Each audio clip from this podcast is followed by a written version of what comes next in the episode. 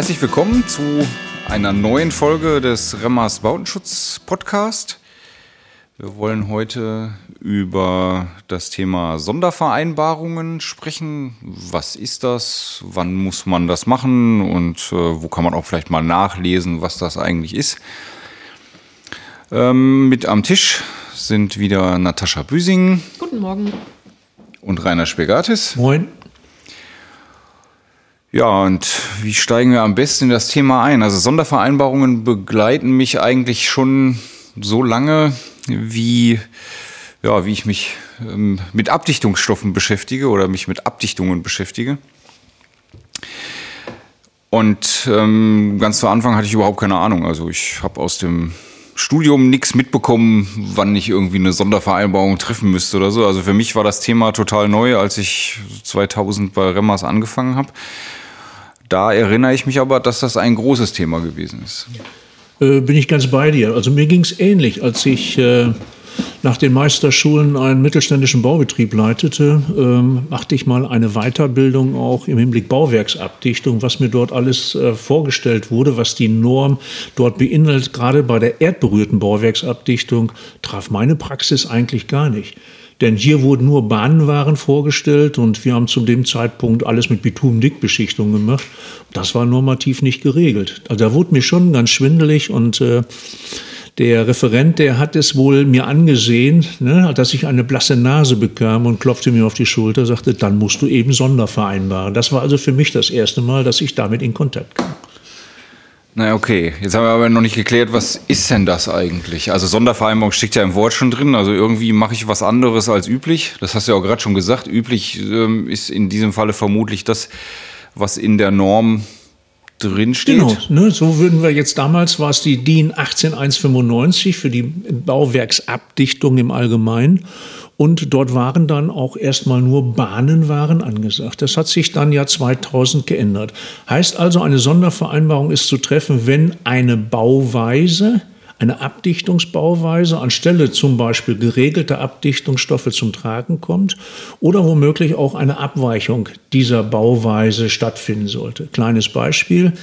Ähm, damals war es, wie gesagt, die nur Bahnware geregelt. Da war die Bitumendickbeschichtung vor 2000 für die erdberührte Bauwerksabdichtung nicht geregelt. Man musste also jedes Mal dann eine privatrechtliche Vereinbarung, nämlich diese Sondervereinbarung mit dem Bauherren treffen. Dass man anstelle einer Bahnenware eine Bitumdickbeschichtung einsetzte, selbstverständlich auch auf Grundlage eines Regelwerkes. Das war damals die Richtlinie für die Planung und Ausführung kunststoffmodifizierter Bitumdickbeschichtung und selbstverständlich den technischen Datenblättern des verwendeten Herstellers. Lass uns noch mal ähm, wie üblich einen Schritt zurückrudern.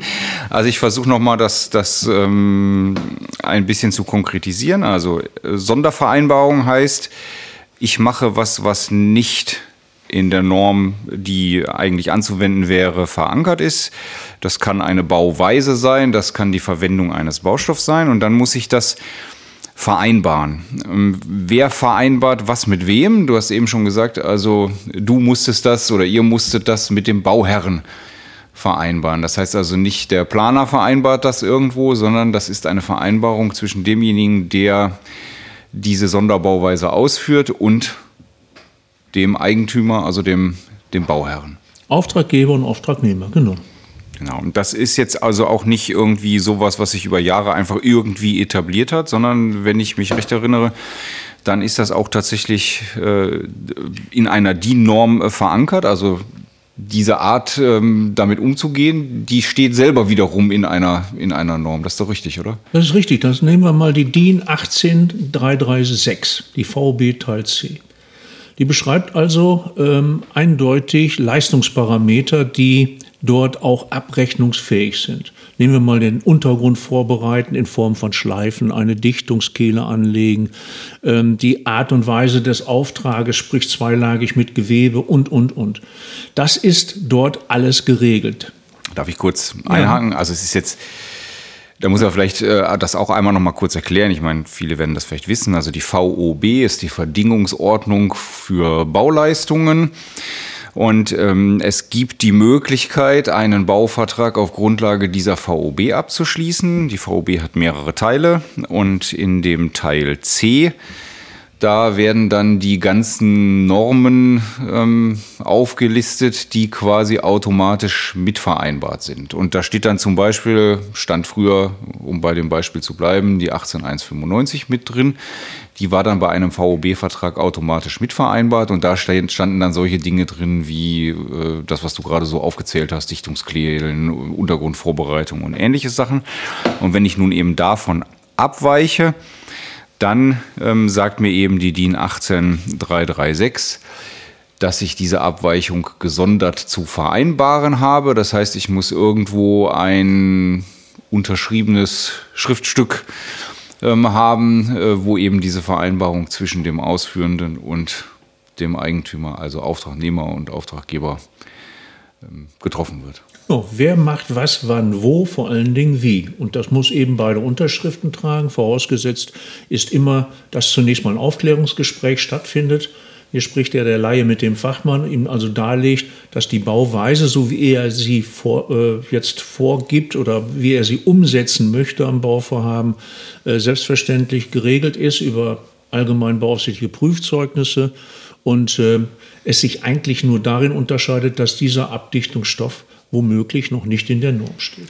Gut, das ist ein wichtiger Punkt, glaube ich, ähm, dass man jetzt, äh, ja, theoretisch kann ich natürlich erstmal alles vereinbaren, aber ähm, das wäre ja vielleicht nicht, äh, nicht ganz lauter, will ich mal so sagen. Das heißt, Üblicherweise ist es eben so, dass wenn ich eine Sondervereinbarung treffe, also für eine Bauweise, die abweicht von der DIN, dass ich dann trotzdem einen Eignungsnachweis brauche und diesen Eignungsnachweis vorlegen muss. Genau, das Produkt muss auf alle Fälle die Parameter alle erfüllen und wie Sie in den allgemeinen beaufsichtigten Prüfzeugnis als Verwendbarkeitsnachweis äh, vorliegen sollten. Und darüber hinaus sollte es auch in der Musterverwaltungsvorschrift dort aufgeführt werden an, als ein ähm, einzusetzendes Produkt. Gut, das gilt, also das ist schön, wenn das so ist, aber es muss nicht unbedingt der Fall sein. Ich sage jetzt mal aus meiner, bewegen wir uns ein bisschen weiter ähm, in die heutige Zeit, also aus meiner Erfahrung hatten wir dann, nachdem die 18195 dahingehend novelliert worden war, dass die Bitum-Dickbeschichtungen dort aufgetaucht sind, haben wir trotzdem weiterhin Sondervereinbarungen bei Remmers zumindest gemacht. Und zwar deswegen, weil in der 18195 drin stand, dass bei gewissen Lastfällen, das wollen wir jetzt nicht wieder alles auseinander ähm, äh, dröseln, eine Verstärkungseinlage einzulegen ist. Und äh, wir haben gesagt, wir haben unter anderem ein sehr hochqualitatives Produkt, äh, damals Profi Baudicht, äh, 2K, und bei dem brauchen wir das nicht. Das Produkt ist so gut, dass wir auf die Verstärkungseinlage verzichten können. Das ist auch wohl so und das ist auch so dokumentiert worden mit Prüfzeugnissen und spiegelt eigentlich auch die Performance des Produktes wieder gegenüber Polystyrol gefüllten. Genau, aber wir haben halt ähm, da nicht ähm, auf irgendwas verwiesen, was, äh, wofür es ein echtes ABP gab, sondern es gab einfach einen Prüfbericht. Mhm. dazu, der gesagt hat, also auch ohne Verstärkungseinlage erfüllt ihr die ganzen Anforderungen, die man normalerweise erfüllen sollte. So ist es eigentlich vorgesehen eben mit Verstärkungseinlage. Und da kann ich eben dem Bauherrn sagen, okay, ich mache das. Ähm, was hat der Bauherr davon? Er kriegt es vielleicht ein bisschen günstiger, weil bei der Verarbeitung wird der Arbeitsschritt Einlegen der Verstärkungseinlage eingespart und äh, dadurch äh, haben dann alle Seiten was davon. Das wäre jetzt die eine Variante. Ich möchte auch noch mal auf die Bauweise umschwenken. Ähm, 2017 wurde ja die Norm dann novelliert, wie du auch sagtest, die 18533 äh,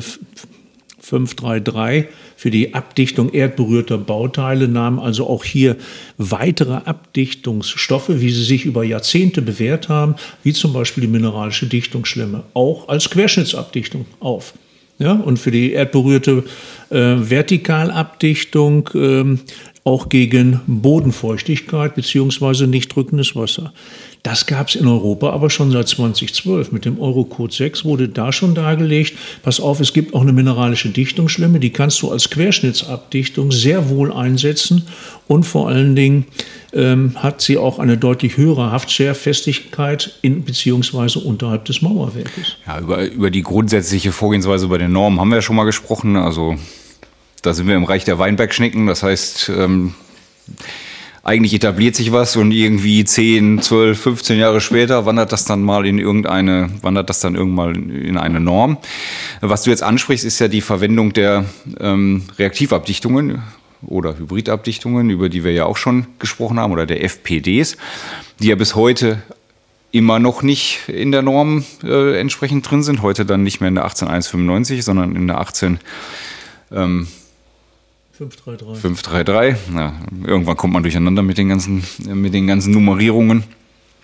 Und ähm, insofern ist dann zwar immer schön, dass der nächste Verbesserungsschritt dann irgendwann in die Norm aufgenommen wird, aber dafür entwickelt sich der Markt äh, auch entsprechend weiter und dann hat man schon wieder das nächste Produkt, was man gerne einsetzen möchte und was immer noch nicht drin steht. Also ich kann nur sagen, seit 2000 beschäftige ich mich damit und in den letzten 21 Jahren hat mich die Sondervereinbarung auf der einen, äh, bezogen auf das eine oder andere Produkt eigentlich nie verlassen, sondern die sind weiterhin immer noch da. Das heißt also für die FPDs, ich glaube, das hatten wir eben auch schon mal erwähnt in einer der vorhergehenden Folgen, brauchen wir im Moment fast immer eine Sondervereinbarung, weil sie eben als FPD in der Norm nicht auftaucht. Aber wie du eben gesagt hast, Rainer, als flexible mineralische Dichtungsschlemme gibt es gewisse Bereiche, wo man eben, ähm, wenn das entsprechende ABP vorliegt, dann keine Sondervereinbarung. Richtig, das ist komplett richtig. Und äh, wir sehen es ja äh, mit dass auch die, äh, ich sage einfach mal, die Umsetzung, die Praxisnähe und auch die ähm, zahlreichen Anwendungen dazu führten, dass die Deutsche Bauchemie genau am 31.08. den Antrag an die Norm gestellt hat, FPD auch aufzunehmen. Jetzt stelle ich mal noch eine knifflige Frage. Was ist denn eigentlich, wenn der Architekt, also als Handlungsgehilfe des Bauherrn, wenn der eine solche Sonderbauweise ausgeschrieben hat? Ja, dann ist sie einzeln und im Detail vereinbart und dann ist das mehr oder weniger alles im Siegellack. Genau, das ist, wollte ich einfach nochmal darauf hinweisen. Also das heißt, wenn der Bauer, ich nehme jetzt mal das Beispiel, das ist jetzt auch schon ein bisschen veraltet vielleicht, aber ist vielleicht ganz gut, weil, weil viele das auch kennen, der Fachleute. Also der Architekt sagt, ich weiß, dass Remmers da eine äh, PMBC, eine Bitumen-Dickbeschichtung anbietet, die kann ich ohne die Verstärkungseinlage ähm, einbauen und dann nehme ich doch lieber gleich den Kostenvorteil mit und schreibe das so aus. Dann ist das quasi, wenn ich am Ende den Auftrag habe, ist das vereinbart und ich muss keine wir wissen beide, dass nicht nur die Verstärkungseinlage dasjenige welches ist, sondern auch dann die schnellere Reaktion und die deutlich höhere Haftfestigkeit. Also ich könnte noch ein paar Produktmerkmale nennen, aber äh, es ist nicht Nein, ich wollte jetzt nur bei einem Beispiel bleiben, um das Ganze ein bisschen auf den, auf den Punkt zu bringen.